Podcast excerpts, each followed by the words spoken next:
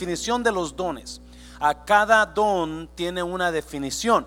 Y si usted es nuevo, si usted nos estaba visitando, si usted apenas tiene días en la iglesia, ah, déjeme decirle, la Biblia me enseña que Dios ah, ha puesto dones especiales en nosotros.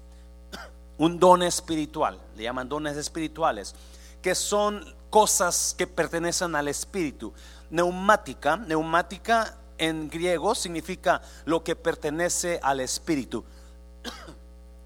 So, Dios nos ha dado dones especiales a cada uno.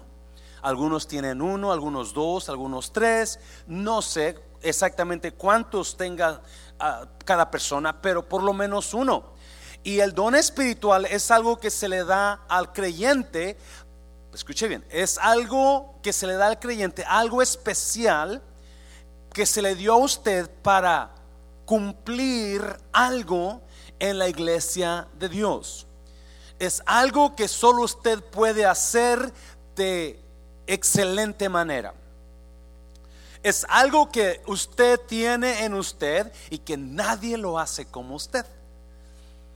A versículo 7 de 1 Corintios capítulo 12 dice que esos dones o ese don especial en la versión internacional dice, a cada uno se le da una manifestación especial del Espíritu para el bien de los demás. Usted tiene algo de Dios para que lo use en las demás personas. Lo que pasa en la iglesia cristiana es ah, usualmente cuando alguien es obvio que tiene un don espiritual, porque acuérdese, el don espiritual no es un don natural, no es un talento natural, es algo sobrenatural. Es algo sobrenatural. Y como es sobrenatural, cuando sabemos que alguien tiene ese don o esos dones, tendemos a qué? Tendemos a tendemos a admirar a la persona, no al dador del don. Y eso es lo peligroso en la iglesia. Y, usualmente en la iglesia hispana sucede mucho eso, donde las personas que tienen los dones tienen, tienen, a ser admirados o a ser, a, ser puestos en, una, en un nivel muy alto, cuando acuérdese, el don que tenemos no es nuestro no es por mí. Y, muchas veces escuchamos a personajes que tienen el don de sanidad y corren las multitudes buscando a ese personaje y se olvidan que el que da la sanidad es Dios. O alguien que tiene un poder sobrenatural como el echar fuera demonios, ¿verdad? O el, el, el sanar enfermos. Y elevamos a la persona como que si eso es Ah, como si es la persona. Y el versículo 7 dice que eso es para el bien de los demás. Y en un tiempo, no sé si todavía se hará, ¿verdad? Pero en un tiempo, en los 80s y 90s, usted escuchaba mucho por la radio o por la televisión, donde cierto pastor o cierto evangelista tenía el don de sanidad y él se ponía y decía, si usted me manda tanto dinero, yo voy a orar por su situación y su situación va a ser, va a ser sanada, nada más mándeme tanto dinero. So, acuérdese, los dones espirituales no es para mi bien, es para el bien de los demás. Cuando yo detengo los dones espirituales, es tan importante que cada uno de nosotros comencemos a preguntarle a Dios cuál es mi don y comencemos a buscar el don o los dones ah, que, que, Dios nos ha puesto, porque hay gente que los necesita. En esta noche voy a ser muy práctico y muy, muy rápido porque solamente le he traído las definición, la definición de los dones. Algunos ya lo saben, pero también quiero aclarar algunas cosas. Porque en 1 Corintios capítulo 12 hay una lista de nueve dones. Hay una lista de nueve dones en Romanos capítulo 12. Hay otra lista como de seis dones. En Efesios 4 hay otra lista de cinco dones. Lo miramos la semana pasada. Y ah, por capítulo 4 de Primera de Pedro también hay un pequeño comentario, dos versículos de los dones. Son, ah, específicamente en esta lista, capítulo 12 de Corintios, hay unos dones un poquito controversiales. So, yo quiero que usted esté seguro lo que su iglesia cree y que es su iglesia. Amén, iglesia. Para que usted sepa y le pregunten, ¿y, qué tipo de iglesia es esa? Y usted les pueda decir con toda claridad, es la iglesia de los salvos por gracia. La iglesia de Cristo, ¿verdad? ¿Cuántos escucharon las noticias que American Airlines sacó a una mujer del, avión porque traía una camiseta que decía, you know, um, Gloria a Satanás? Y tenía la cruz invertida. Y le dijeron, le dijeron, ¿sabe qué? Cámbiase de camiseta, por favor. Ella no quiso, se la sacaron. Y hay una controversia ahorita, ¿por qué? Y ella dice, la señora dice, yo no sé por qué me sacaron, esto no tiene nada malo que ver. so, uh, en la iglesia de Cristo, nosotros damos gloria a Dios. Nosotros creemos que Jesús es el Salvador del mundo. Nosotros creemos que Jesús es el único Salvador del mundo. No hay otro camino para llegar a Dios sino a través de Jesús. Nosotros creemos que esta palabra es la única autoridad que me da a mí Dios para predicar. En otras palabras, yo no puedo, yo no puedo usar el catecismo para predicar porque no es la Biblia. Yo no puedo usar ah, el libro del mormón para predicar porque no es la Biblia. Esta es nuestra autoridad. De aquí predicamos Ah, creemos que en esta palabra existe todo lo que yo necesito para ser feliz. Todo consejo, toda sabiduría, aquí está. Queremos hablar de los niños, aquí están. Queremos hablar del matrimonio, aquí está. Queremos hablar de, los jóvenes, aquí está. Queremos hablar de los ancianos, aquí está. todo está aquí. Todo lo que yo necesito, aquí está. Todo lo que yo necesito saber, está aquí. Nuestra iglesia es una iglesia sin denominación. No tenemos una, ¿qué, quiere decir eso, pastor? Que no somos bautistas, no somos católicos, no somos, ah, no somos ah, de los testigos de Jehová, no tenemos denominación, pero tenemos la doctrina pentecostés. ¿Qué es eso, pastor? Bueno, la doctrina pentecostés son los que creemos en los dones espirituales. Right? Yo creo en los dones espirituales. Yo ah, he experimentado los dones espirituales, ah, algunos de ellos. Ah, yo tengo el don de comer y dormir, ¿no es cierto? Yo tengo el don de enseñar. Por eso estoy aquí arriba. yo tengo el don de eh, el don de misericordia, porque también ese es don y la semana que entra vamos a mirar ese don. Ese es un don. Ah, y tengo más dones, ¿verdad? No voy a entrar ahí, pero lo que vamos a hacer, vamos a ir a, la definición de los dones. Versículo, versículo 4 dice, ahora bien, voy a leerlo en versión internacional, ahora bien hay diversos dones, pero un mismo espíritu. Hay muchos dones. Aquí hay nueve pero hay más. Ah, yo conté 21 en el Nuevo Testamento, aparte de los dones del Antiguo Testamento que no los he contado. Son 21 don espiritual que existe en la Biblia. Son en el Nuevo Testamento solamente. Hay diversidad de dones, pero un mismo espíritu. Hay diversidad, diversas maneras de servir, pero un mismo Señor. Y hay diversas funciones, pero un mismo espíritu. Diversas funciones. La función del pastorado la función del evangelista, la función del profeta. Son las funciones, so hay diferentes dones, diferentes maneras de usar los dones y diferentes funciones de los dones. La función del pastor, ah, la función del maestro. So, eso es el mismo espíritu. Y enseguida, en el versículo 8 comienzan, versículo, versículo 8 comienzan las definiciones. Versículo 8 dice, a unos, porque a este es dada por el Espíritu palabra de qué?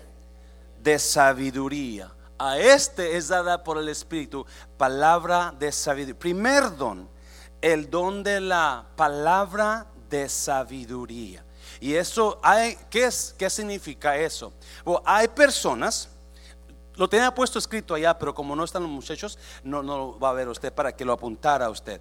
Palabra de sabiduría es la habilidad de hablar palabra sabia que puede ser aplicada a situaciones difíciles de la vida con discernimiento. La persona que tiene la el don de la palabra de sabiduría. Es una persona que usted va con esa persona cuando usted tiene un problemón y esa persona le va a dar un consejo increíblemente sabio. Y usted se va a sentir, oh my God, gracias. Usted pudo haber ido con fulano, con mengano, con sutana y esas personas lo confundieron más, lo aplastaron más, pero vino con esta persona y, usted fue con esta persona y esta persona le dio una palabra donde lo dejó usted, oh, descansó. Y usted pudo recibir la palabra, usted pudo sentir ah, paz en la palabra. Es más, usted fue animado cuando escuchó esa palabra. Esa es palabra de sabiduría. Donde alguien por el Espíritu de Dios se le da sabiduría para que sepa qué hablarle a usted en esa situación. El otro día una persona me dice de aquí de la iglesia, es más, yo ya todavía no le hablo a esta persona, porque me dijo, dice, pastor, yo lo admiro a usted porque usted es muy sabio, tiene mucha sabiduría. Y luego me dice, pero yo pienso porque es por la edad, ¿no? So I don't talk to this, this person no more, okay? I'm just kidding. Le dije, thank you so much. Don't love me that much. No me ame tanto. Yeah, pero ese es un don, porque hay gente que son sabios, no importa que sean jóvenes, ¿sí?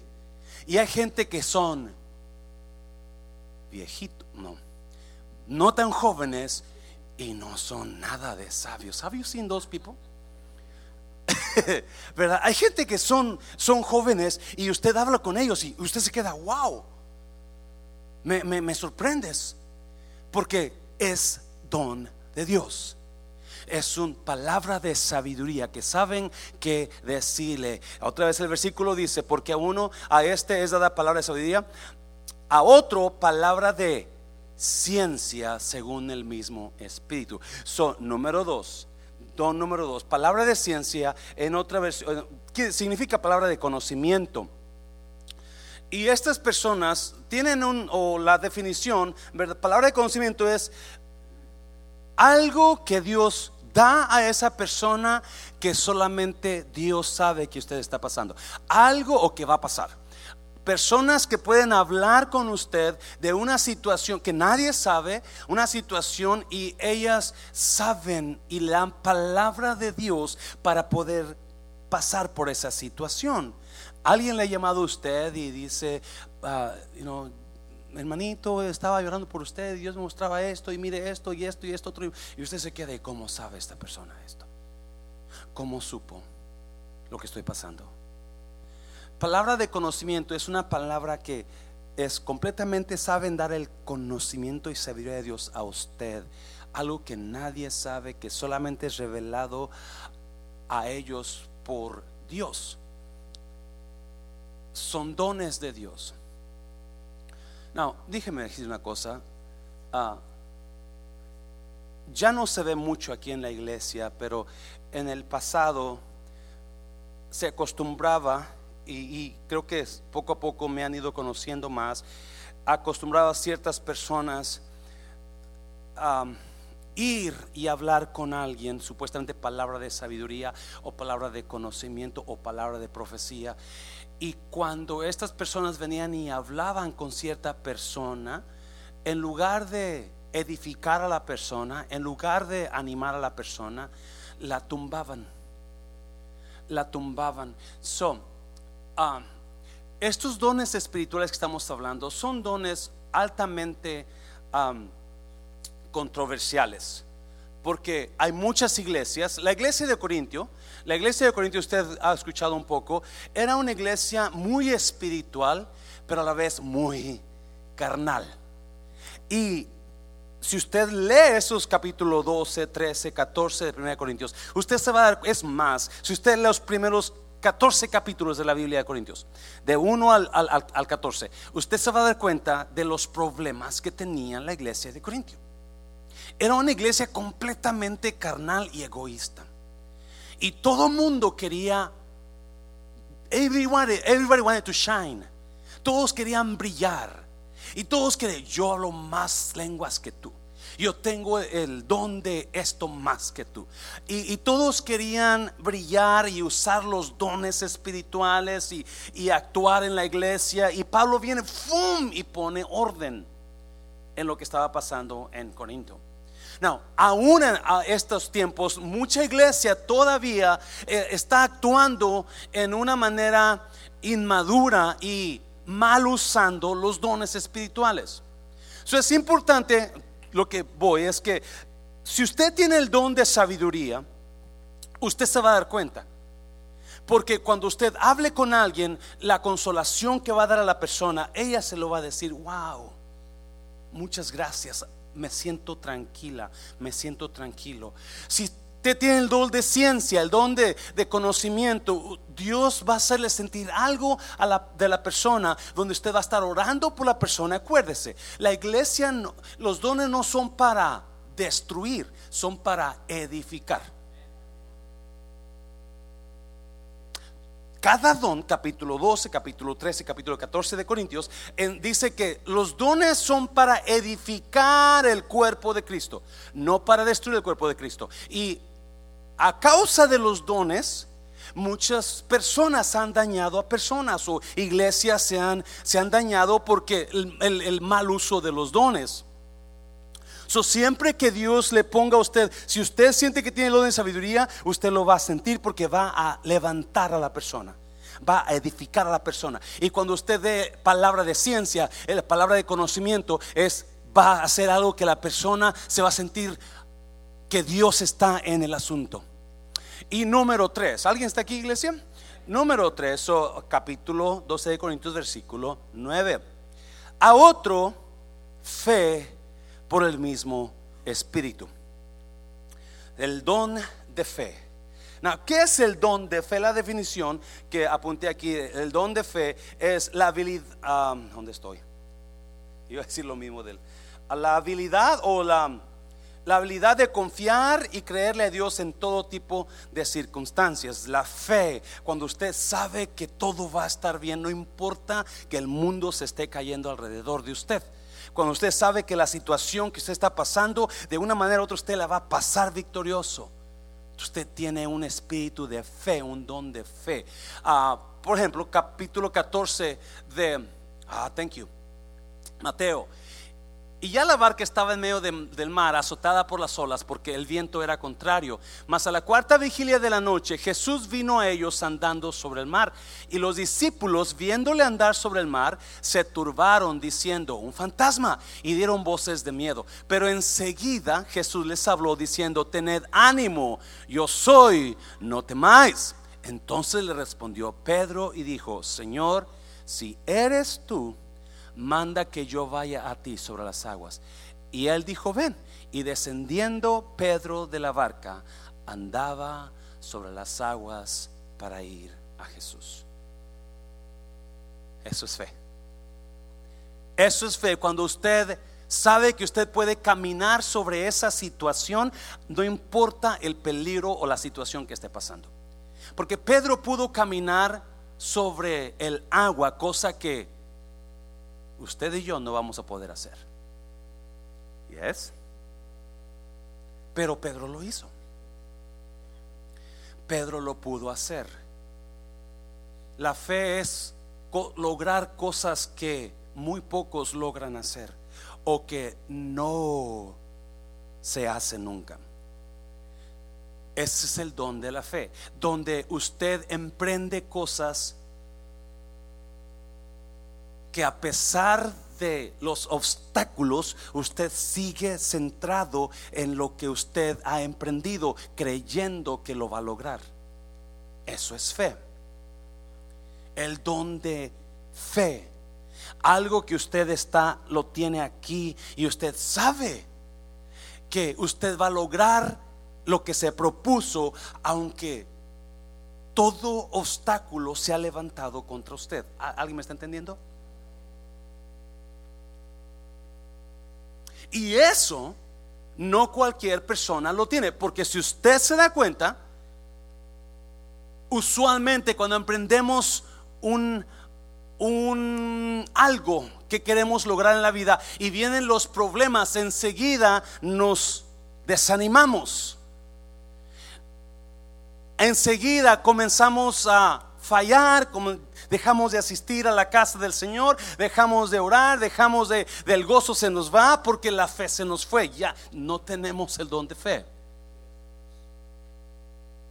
Y eh, Pedro, imagínese Pedro, I mean, dice que el viento estaba fuerte. Imagínese él y los once otros en la barca. De los doce, solamente un hombre tuvo la fe para poder caminar sobre las aguas. Y si algún don yo deseo tener es el don de la fe. Yo sé que muchos quieren tener el don de lenguas. O muchos quieren tener el don de sanidad para impresionar a todo mundo. Pero si hay algo que me impacta a mí es el don de la fe, donde no importa sobre qué piso usted esté pisando, que se mueve y se ladea, porque lo que estaba el agua, se ladea y nada está firme en su vida, pero hay algo que lo hace creer, yo voy a caminar sobre ese piso, sobre esas aguas. Y eso es un don. Don de fe. El don de caminar al propósito, no importa lo que esté pasando, los problemas que se ha levantado. Capítulo 9, versículo 9, capítulo 12, a otro fe por el Espíritu y a otro dones de sanidades por el mismo Espíritu. So, usted ha escuchado mucho sobre este don, dones de sanidades. Y aquí es donde voy a entrar un poquito en lo que es la, en lo que es la, las diferentes ideas de muchas personas. Mucha iglesia no creen en los dones de sanidades. Mucha iglesia no cree que, que, que, la gente pueda ser sana. Muchos creen que los dones o ciertos dones espirituales se murieron cuando se murieron los apóstoles o antes. Y, y yo no entiendo cómo hombres y mujeres de Dios que hablamos del poder de Dios pueden querer determinar qué funciona ahora y qué no funciona ahora. Cuando la Biblia me dice que toda la palabra es inspirada por Dios. Esta carta de Corintios se escribió como 60 años después que Cristo murió, más o menos. So, el apóstol Pablo escribe a la iglesia o a las iglesias, especialmente a la de Corintios, hablando de los dones de sanidad y hablando de dones espirituales. Muchos de los apóstoles ya murieron para entonces, pero él está vivo, Pablo, y está hablando que la iglesia hay un poder de Dios que gobierna en la iglesia y está poniendo dones sobre nosotros. Yo he visto gente sanar delante de mis ojos por los dones espirituales. yo he escuchado increíbles testimonios cuando Dios sanó a personas por los dones espirituales. escuche bien, por favor. Las iglesias que no creen esto, ah, no creen que todavía exista gente con dones que sanen, porque dicen que ya habla Pablo en, en Corintios 13, habla donde ciertas cosas se van a acabar, profecía se acabará, las lenguas se acabarán. So, ahí agarra mucha gente para decir, sí, ya no existe eso. Pero la Biblia una y otra vez me enseña la historia, testimonios me enseñan que los dones están vigentes ahora, incluyendo el de sanidad. No, escuche bien. Pero sí hay algo que le quiero aclarar y lo que yo creo. Y espero que esto quizás consuele algo a personas, ¿verdad? Que quizás batallan con eso. El hecho de que alguien tenga un don de sanidad o el don de sanidad no significa, de acuerdo a la escritura, no significa que todo el tiempo la gente que se ore por ella, por esa persona, va a sanar. ¿Lo están escuchando? Porque ahí caemos, en, en el desánimo, en la duda. ¿Y por qué no sanó si él tiene el don de sanidad? Porque aunque usted tenga el don de sanidad, usted no es el que sana. El que sana es el de arriba. So, últimamente, Dios tiene la decisión cuándo la persona va a sanar y cuándo no va a sanar. Yes. Espero que no desanime a alguien. Se lo voy a poner de otra manera. Mi posición como pastor y como ministro del Evangelio es siempre orar con fe creyendo que va a sanar. Yo no puedo quitarle a la fe ni al poder de Dios, así como las personas que creen que este don ya no funciona y este sí. Yo no soy nadie para decidir qué don funciona o no. So, su posición de usted, mi posición de usted es siempre orar con fe declarando sanidad. Y si Dios no sanó, entonces por algo Dios no lo hizo. Yes. ¿Quiere que se lo compruebe con la Biblia? Vamos a 1 de Timoteo 5:23. Pablo hablando a su hijo en la fe, Timoteo. Pablo, el que vio crecer a Timoteo desde niño. Es más, Pablo conoce a la mamá de Timoteo y Pablo conoce a la abuela de Timoteo. So, toda la vida ha conocido Pablo a Timoteo. Timoteo tiene un problema. Tiene este enfermizo, problemas del estómago. Y Pablo le dice, ya en sus tiempos que Pablo va a morir, le manda una carta a Timoteo y le dice, ya no bebas agua, sino usa de un poco de vino por causa de tu estómago y de tus, ¿qué? Frecuentes enfermedades. ¿Usted cree que Pablo no oró por Timoteo muchas veces? Yes.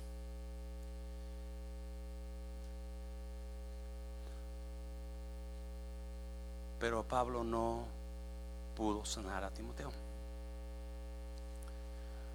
Porque aunque se tenga el don de sanidad, no está en el que tiene el don, sino el que dio el don.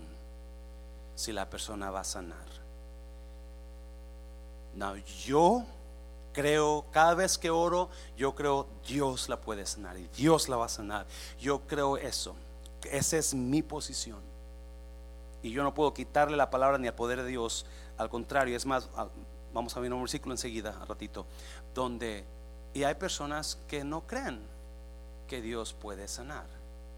Pero yo lo he visto, lo he vivido, y yo le creo la palabra. Aunque no lo hubiera vivido, yo creo la palabra de Dios. Now, ¿qué más? Ah, ¿Número qué? Número 5. Número 5.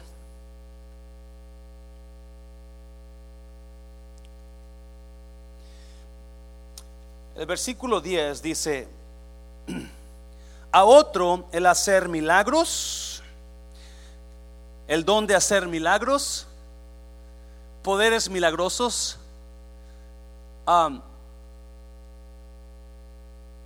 el En México hay mucha, hay, hay, una, no sé si todavía estará fuerte, pero todavía, creo que todavía están habiendo pastores o profetas, supuestamente evangelistas, que oran para que usted reciba muelas de oro. ¿Alguien ha visto eso? ¿ya? para que caiga oro y cubra las paredes de la iglesia. Y la gente, la gente, ellos dicen, yo miré oro caer. No, yo no lo dudo, porque Dios puede hacer lo que ellos quieran, lo que Él quiera, ¿verdad? Y eso va en esto que está hablando, el don de hacer milagros. El don de hacer y el don de hacer milagros va muy pegado con el don de la fe. El don de la fe. Alguien que tiene fe va a poder ver milagros en su vida. Se lo voy a repetir. Alguien que tiene fe va a ver milagros en su vida. Estaba hablando ahorita con ustedes de, de que el domingo vinimos a usted para decirle no hay dinero para los zapatitos y queremos levantar una ofrenda y usted dio y en todos se juntaron 500 dólares más o menos. Pero el lunes llega una persona y da una ofrenda y luego enseguida personas que no son de la iglesia y viene otra persona, ahí el refrán, y da otra ofrenda, y el martes viene otra persona, eran dos americanos y un hispano los que dieron ofrendas, americanos que no han empezado esta iglesia, pero ellos vinieron y, nadie les dijo, vamos a dar para los zapatitos, no pusimos anuncio ahí, simplemente llegaron ahí. Y entre eso ya se juntaron como mil dólares. Casi lo que necesitamos. Y otras personas me han llamado y me dijeron, oh, el miércoles damos, pastor, una ofrenda. Entonces, ah, ¿qué está pasando ahí? Si ellos no sabían, si ellos no sabían que, que, que, nosotros estamos necesitados para ir para Matehuala y, dar a los niños, pero ellos vinieron y dieron. Y yo lo enseguida que, que miré y wow, y wow, y más wow, porque Dios está haciendo milagros. Dios está en el negocio de hacer milagros. Mira, vamos a ir a, una, a un versículo de la palabra, Hechos 14. Y cierto hombre de Listra estaba sentado, imposibilitado de los pies, cojo de nacimiento, que jamás había andado. Este oyó hablar a Pablo, el cual, fijando en él sus ojos y viendo que tenía que fe para ser sanado, dijo a gran voz, levántate derecho sobre tus pies y él saltó y anduvo. ¿Quién fue el que hizo eso? Pablo, a través del don que Dios le dio.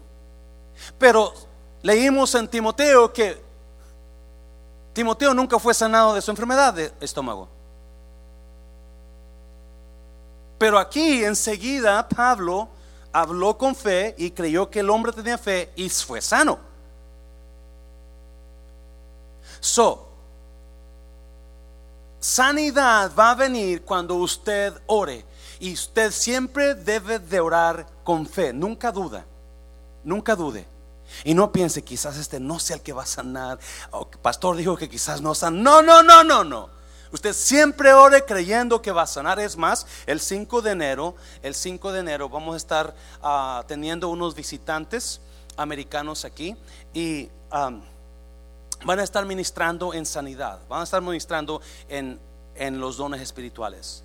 So, yo le, le, le, voy a, yo le aconsejo que, que, venga ese día y que traiga a alguien que ha estado enfermo porque van a ministrar en dones espirituales. Amén, iglesia venga, se traiga a alguien y, venga con la expectativa de que va a ser sano. Pablo miró que este hombre tenía fe para ser sano. Yo no sé qué miró en los ojos Pablo de este hombre, ¿verdad? pero él miró algo en eso, algo especial y enseguida le dijo, levántate. Y esa persona se levantó. Acuérdese, Dios siempre, Dios siempre va a estar en control de su situación. Y Dios sabe la situación en la cual cada uno de nosotros nos encontramos y sabe qué situación va a traerle gloria a Él. Él siempre está envuelto en las situaciones de nosotros. cuando comenzamos la, obra, cuando comenzamos el mundo de restauración, comenzamos a hacer ah, células la hermana Margarita iba a las células. Y ella nos conectó con la, no sé si ella o Tere, la hermana Telesa. Ella, la hermana Telesa, nos comenzó a llevar con su cuñado, con su hermano. Ahí con su hermano, una noche, de la hermana Teresa. Una noche fuimos, tuvimos un servicio ahí y una sobrina de la hermana Teresa que no iba a la iglesia y nunca ha venido a esta iglesia. No sé si ya es cristiana o no es cristiana, pero ah, estuvo ahí de presente. Y no sé si te conté, Teresa. Ah, terminó el servicio y ya venía yo con Claudia para mi casa en la noche. Y suena mi teléfono. Regrésese, por favor. Es una emergencia. Y yo me espanté. So me regreso a la casa donde estábamos en el servicio. Y ahí, cuando yo entro, yo escuché los gritos de la muchacha que decía, cuando me ve, comenzó a decir, Dios está con usted, Dios está con usted, pero bajo el poder del Espíritu Santo. Dios está con usted. A mí yo no tengo una amistad con la, con la persona esta. Ella no va a la iglesia, ella no, no viene con nosotros, pero bajo lágrimas y bajo la unción del Espíritu Santo está diciéndome, Dios está con usted, en gritos, Dios está con usted, Dios está con usted, pero desesperada. a mí me impactó eso. Me impactó, pero ese fue el Espíritu de Dios dándole palabra de conocimiento a ella, moviéndose en, en, su, en, su, en, su, en su área del espíritu, en su área espiritual. Dame una palabra de ánimo, que así lo tomé yo. Así lo tomé. So, el, el don de sanar y el don de milagros. Un milagro ahí. Amén, iglesia. Número 6. Número 6. Profecía. El don de dar un mensaje específico de Dios en cierta situación o la de predecir el futuro. So ahí en el versículo versículo 11 um, no, versículo 10. Versículo 10, a otro hacer milagros, a otro profecía. So, los dones espirituales traen dones de profecía. ¿Y qué es un don de profecía? El don de dar un mensaje específico de Dios en cierta situación o la de predecir el futuro. Cuando viene un profeta a usted, un verdadero profeta, esa persona no le va a estar adivinando dónde usted vive. No, el mensaje del profeta debe de ser específico en algo de usted algo que usted está esperando y el profeta le dice, así dice el Señor. Escuche bien, por favor. Yo creo en los dones espirituales. Yo no creo en las personas que ponen títulos a sus dones. El apóstol fulano, el profeta mengano, el doctor sutano a mí eso me desanima en escucharlos.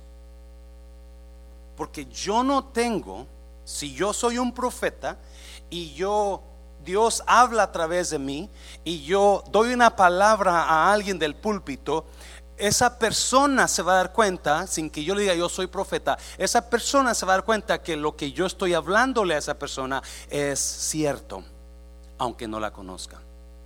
Estoy hablándole a lo específico. Dios dice que este martes usted va a comprar su casa. Dios dice que este 2020 ese esa persona que usted conoció y que se enamoró y que le acaba de mandar una carta, esa persona se va a casar con usted. Algo así específico. Y muchas mujeres, ¡yeah! Háblame, pastor, dígame, dígame. So, ese es un profeta o algo que va a pasar en el futuro. Por ejemplo, en el 2030 un hispano va a subir a la presidencia de Estados Unidos. Eso es. Now, escuche bien, por favor, escuche bien. Y ahí es donde entramos en el mal uso de los dones. El mal uso de los dones usualmente, ay, hay tantos, ¿qué les digo? ¿Dónde empiezo? Ya les he dicho muchos, ¿verdad? Pero hay tantos donde hay gente que habla a usted y le dice, dice el Señor que, que, usted, ese niño que usted tiene va a ser una niña y que le llame como mi mamá. Y ese supuesto niño que venía era que la hermana estaba gordita nada más porque comió muchos frijoles y era todo. Pero a través de la vida cristiana de un servidor he escuchado tanta tontera en personas supuestamente profetas que hablan mentira. Son los profetas, no escuche bien por favor, en el Antiguo Testamento, cuando un profeta hablaba por parte de Dios, lo que ese profeta hablaba se cumplía al pie de la letra. Y mi trabajo era obedecer la palabra del profeta. Pero en el Nuevo Testamento las cosas se cambiaron. Si usted eh, me lee capítulo 14 de, de 1 Corintios, usted va a escuchar, usted va a leer. Pablo dice, cuando alguien profetice, y si hay muchos profetas, uno profetice y los demás juzguen lo que se profetiza. Porque ahora la profecía ya es un, la profecía es un sentir de Dios en usted. Ya no es una palabra audible, es un sentir que usted está escuchando en su mente y usted siente eso y el profeta va a decir lo que está sintiendo. ¿Sí, ¿sí me está entendiendo? So, cuando alguien le diga algo, no automáticamente crea lo que se le dice. Juzgue lo que se está diciendo.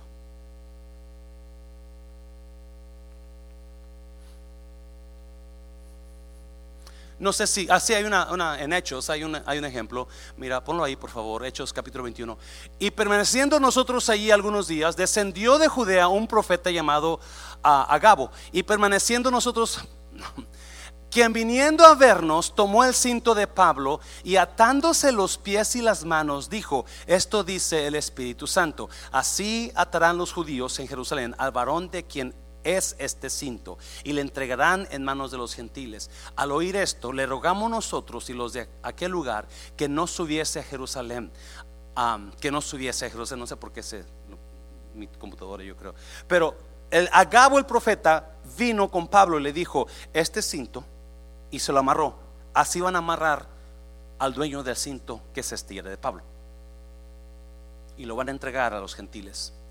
Obviamente, eso pasó. Exactamente pasó así. Porque Agabo era profeta real. Yo creo en los profetas de ahora. Yo, yo no creo que hay mucho profeta real.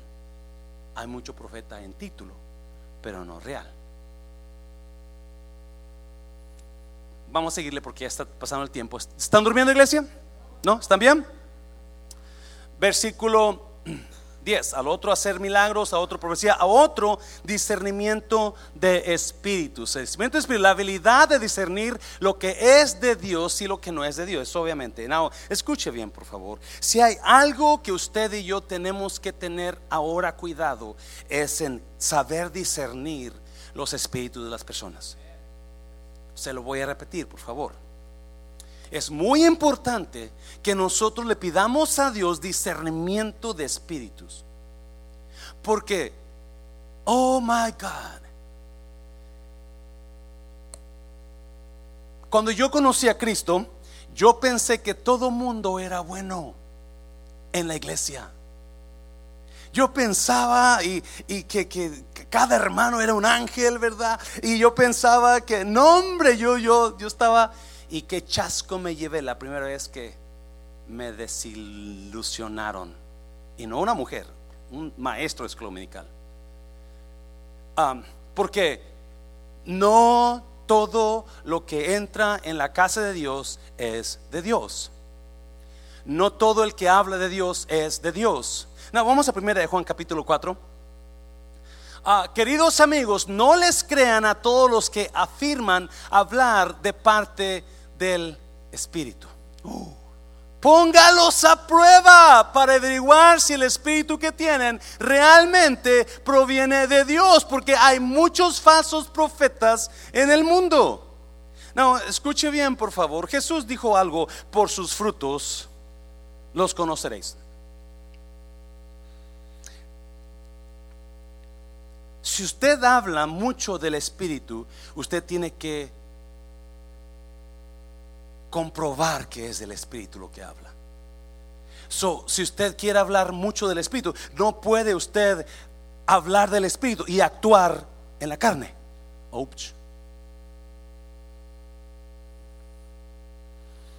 Van combinados.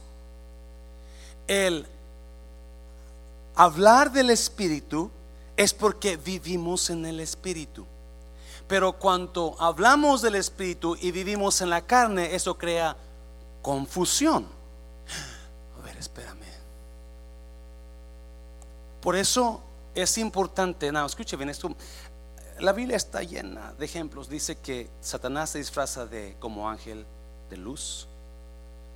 ¿Ya? Jesús dijo que hay ovejas, que hay lobos rapaces que parecen ovejas. Y eso es en la iglesia.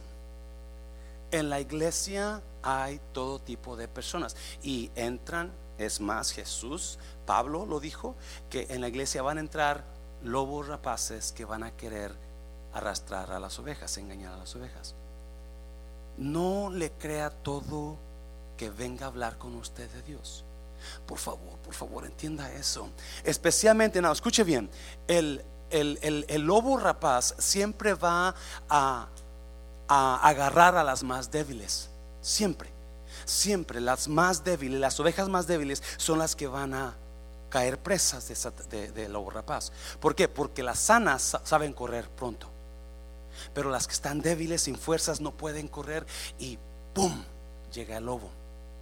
El lobo rapaz siempre va a agarrar a los nuevos. Son los débiles. A los nuevos te van a hablar, te van a invitar, te van a decir, te van a... Y ya cuando no se acuerdas, ya estás envuelto en algo que no es de Dios que no es de Dios. Tenga cuidado. Tenga cuidado con quién se junta. Tenga cuidado quién habla con usted y con qué intención lo hacen. Su líder de, sabe que usted está hablando con una persona, su pastor sabe que está yendo una persona a hablar con usted a su casa, porque lo pueden engañar. Lo pueden engañar. Iglesia, Mundo de Restauración fue fundada para edificar sus vidas, no para destruir sus vidas. Dáselo fuerte, Señor, dáselo fuerte, Señor. Ya, no, no, voy a leer todo porque me, voy a, me tardar. ¿Dónde estamos? ¿En ¿Cuál número estamos? ¿Siete? ¿Sigue ocho? ¿Qué es el ocho? Ay, está bueno. Ah, so.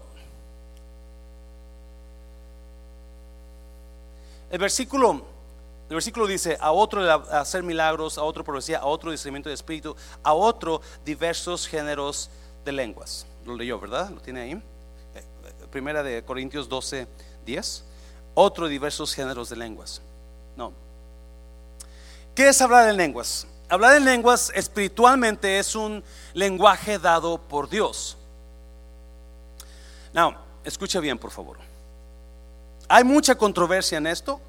Y, um, le voy a dar las controversias para que usted sepa. Una de las controversias que es es si es lenguaje espiritual, lenguaje angelical le llaman, o es lenguaje de otro país. Porque en Hechos capítulo capítulo que uno, dos, habla de que cuando los uh, los cristianos fueron bautizados con el Espíritu Santo, ellos comenzaron a hablar en lenguas, pero el lenguaje que hablaban era de otras naciones y todos entendían de otras naciones, entendían su lenguaje. O,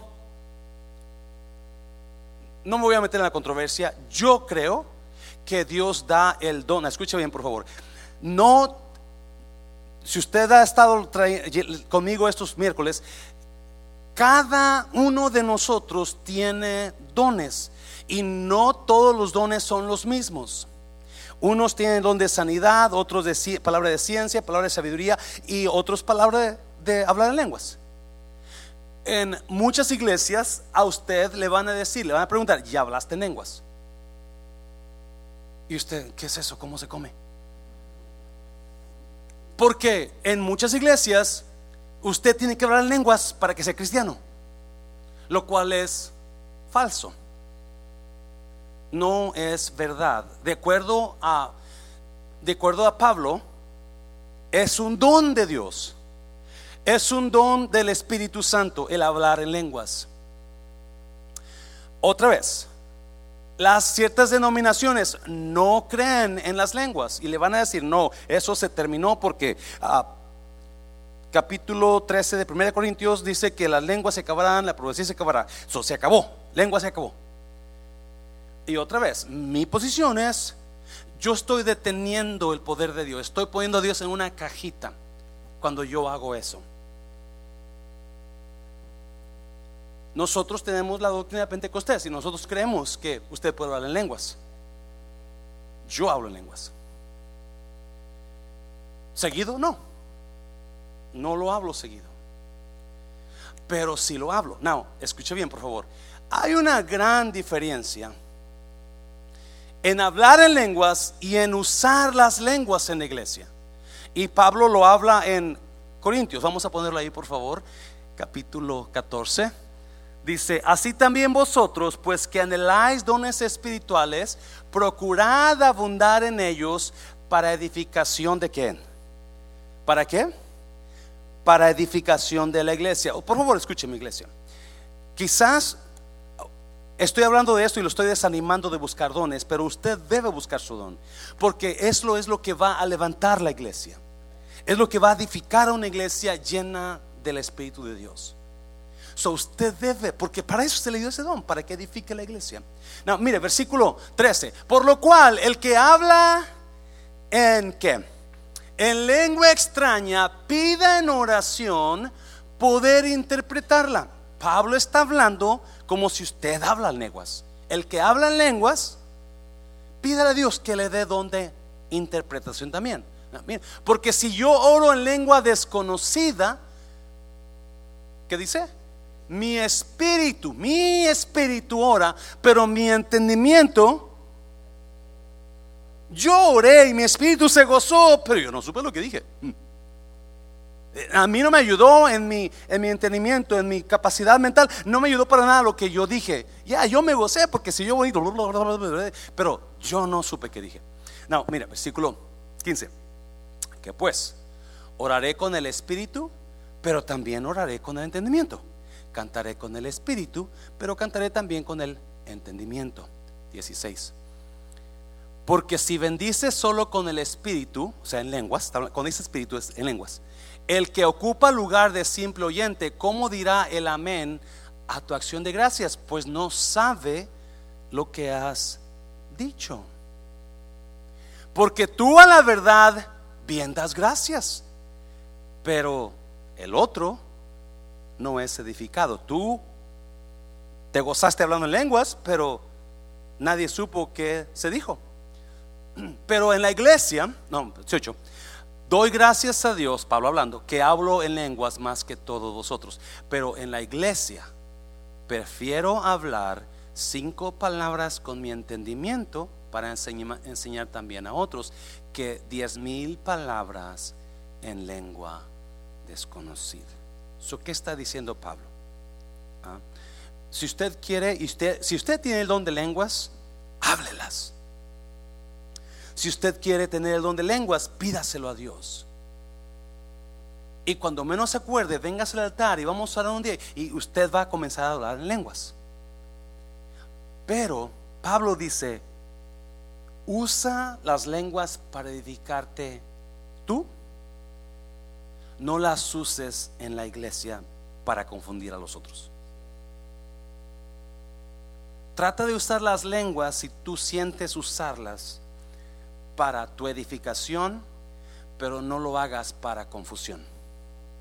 Porque los demás no van a entender qué estás diciendo y vas a confundir a la gente. So, cuando estés en tu casa orando, tú hablas lenguas.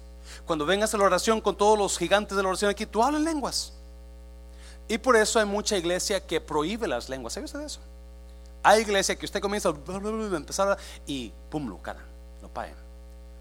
No, aquí no se permite. Eso es más, cuando los miembros se hacen miembros de iglesia, ahí se les da, ¿verdad? Ah, si usted ha pasado por la clase 101, ahí se le da lo que nosotros creemos. Y nos creemos en las lenguas. Yo sí creo en las lenguas. Pero yo también creo que en la iglesia debe tener cuidado para no traer confusión a los nuevos y se vayas en Cristo. Y eso, dame un aplauso fuerte, Señor, por favor, dáselo fuerte. Y a la última, la última, interpretación de lenguas, la habilidad de entender e interpretar el lenguaje que está hablando la persona que habla lenguas. So, el versículo 10 dice que el Espíritu da interpretación de lenguas como un don también. Y ese es un, a mí, ese es un don que no, no, no, lo, no lo pido, no lo anhelo, no lo tengo, pero que me, me, impresiona. Porque aquí ha pasado, aquí ha pasado en, en, en algunos servicios, usualmente pasa en los servicios donde la adoración y la alabanza están tan fuertes que el Espíritu Santo cae y, y alguien comienza a hablar en lenguas y de repente se cae la persona y él acá comienza a decir, así dice el Señor. Y comienzan a dar la interpretación de lo que se dijo. Y cuando ese es de Dios, hay una unción en el lugar. Lo he experimentado aquí en la iglesia, lo he experimentado en la iglesia donde fui salvo, donde era una iglesia altamente con los dones fluyendo. Y, y y a mí me edificaba tanto ver. La iglesia donde fui salvo era como unos, era para unas 1200 personas y se llenaba la iglesia. So, estaba una persona allá en la orilla hablando en lenguas y de repente comenzaba otra allá en la orilla a dar la interpretación y usted escuchaba esa voz, ¿verdad? Uh, así dice el Señor. Y, y pam, pam, pam, pam, pam, y todo el mundo llorando, todo el mundo escuchando. Porque es precioso cuando los dones espirituales están fluyendo en el cuerpo de Cristo. Pero es importante que usted comience a orar por ellos. Comience a orar cuál será mi don. La semana que entra vamos a terminar y vamos a dar el resto de los dones, porque hay tres listas de diferentes dones para que usted sepa en qué categoría quizá esté su don. primera de Pedro capítulo 4, ya pasen los músicos por favor, ya termino con esto. Primera de Pedro 4. vamos a pasarle para la primera de Pedro 4, por favor. Ya voy a terminar. Ah, Dios de su gran variedad de dones espirituales, les ha dado un don a quienes? A cada uno de ustedes. Cada uno tiene por lo menos un don.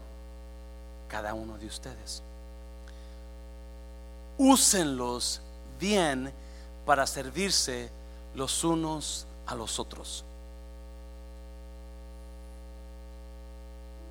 Otra vez, el don que Dios le dio a usted no es para usted, no es para que se beneficie usted, no es para que se glorifique usted, es para bendecir a los demás.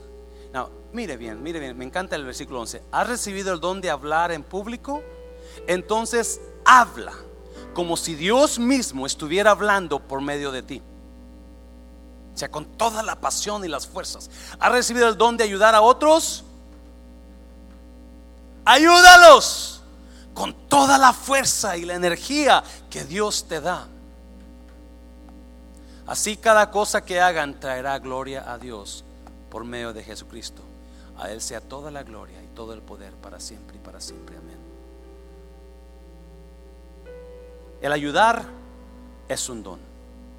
El tener el don de ayudar a otros es un don don espiritual. Porque no toda la, es increíble cuando hay gente que ayuda, son los mismos. ¿Sabe por qué son los mismos?